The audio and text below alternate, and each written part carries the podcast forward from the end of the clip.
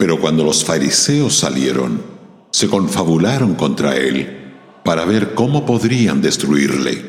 Mas Jesús, sabiéndolo, se retiró de allí, y muchos le siguieron, y los sanó a todos, y les advirtió que no revelaran quién era él para que se cumpliera lo que fue dicho por medio del profeta Isaías cuando dijo, Mirad mi siervo a quien he escogido, mi amado en quien se agrada mi alma. Sobre él pondré mi espíritu, y a las naciones proclamará justicia. No contenderá, ni gritará, ni habrá quien en las calles oiga su voz. No quebrará la caña cascada, ni apagará la mecha que humea, hasta que lleve a la victoria la justicia. Y en su nombre pondrán las naciones su esperanza. Mateo 12, versos 18 al 21.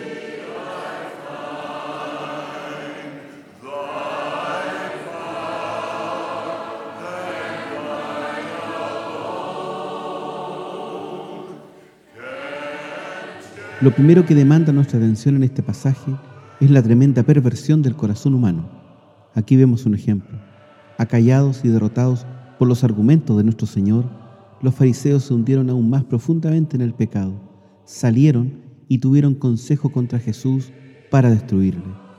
¿Qué mal había hecho nuestro Señor para que lo trataran así? Ninguno.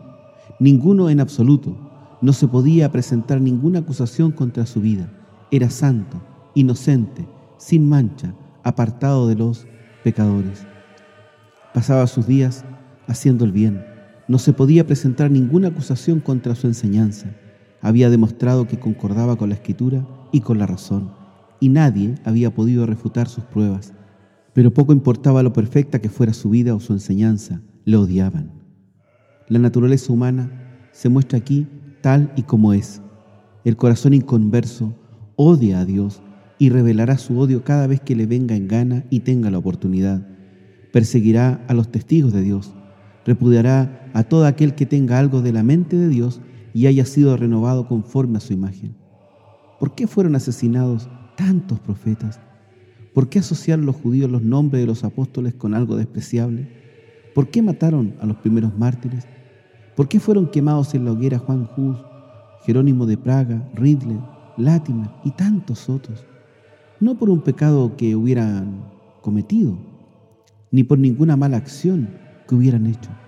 Todos ellos sufrieron por ser hombres piadosos y la naturaleza humana inconversa odia a los hombres piadosos porque odia a Dios. A los verdaderos cristianos no debe sorprenderles recibir el mismo trato que el Señor Jesús. Él dijo, no os extrañéis si el mundo os aborrece ni la más absoluta coherencia en sus vidas, ni la más fiel comunión con Dios los librará de la enemistad del hombre natural. No deben torturar sus conciencias, imaginando que si su comportamiento fuera más intachable o su vida más coherente, seguro que todo el mundo los amaría. Se equivocan por completo. Tendrían que recordar que no ha habido nunca más que un hombre perfecto sobre la tierra y que no fue amado, sino odiado. No son las debilidades de un creyente lo que el mundo desprecia, sino su piedad. No es el residuo de la vieja naturaleza lo que causa la enemistad del mundo, sino la exhibición de la nueva. Recordemos estas cosas y seamos pacientes. El mundo odió a Cristo y el mundo odiará a los cristianos. La segunda cosa que demanda nuestra atención en este pasaje es la alentadora descripción del carácter de nuestro Señor Jesucristo, que Mateo toma de la profecía de Isaías. La caña cascada no quebrará y el pábilo que humea no apagará. ¿Qué hemos de suponer que son la caña cascada o débil y el pábilo que humea? El lenguaje que utiliza el profeta es sin duda figurado. ¿Qué es lo que significan esas dos expresiones? La explicación más sencilla Parece ser que el Espíritu Santo está describiendo aquí a personas cuya gracia es, en este momento, débil, cuyo arrepentimiento es flojo y cuya fe es escasa.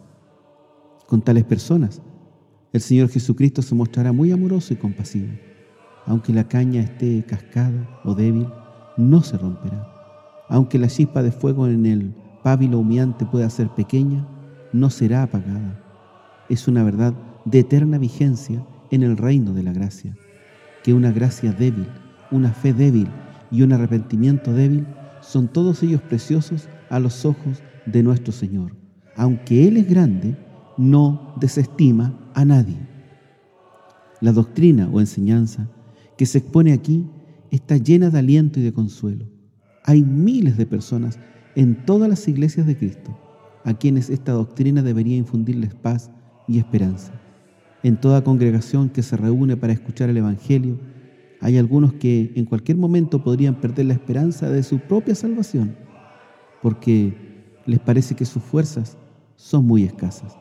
Están temerosos y abatidos, porque les parece que su conocimiento y su fe, su esperanza y su amor son muy pequeños, hasta diminutos. Deben recordar que no es la medida de fe lo que importa, sino en quién está puesta la fe.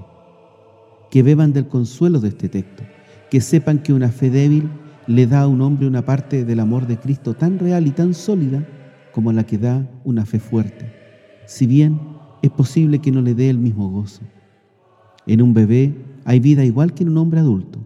En una chispa hay fuego igual que en una llama ardiente. Aún en el menor grado posible de la gracia es una posesión para la eternidad. Proviene del cielo. Es precioso a los ojos de nuestro Señor. Nunca, nunca podrá ser destruido.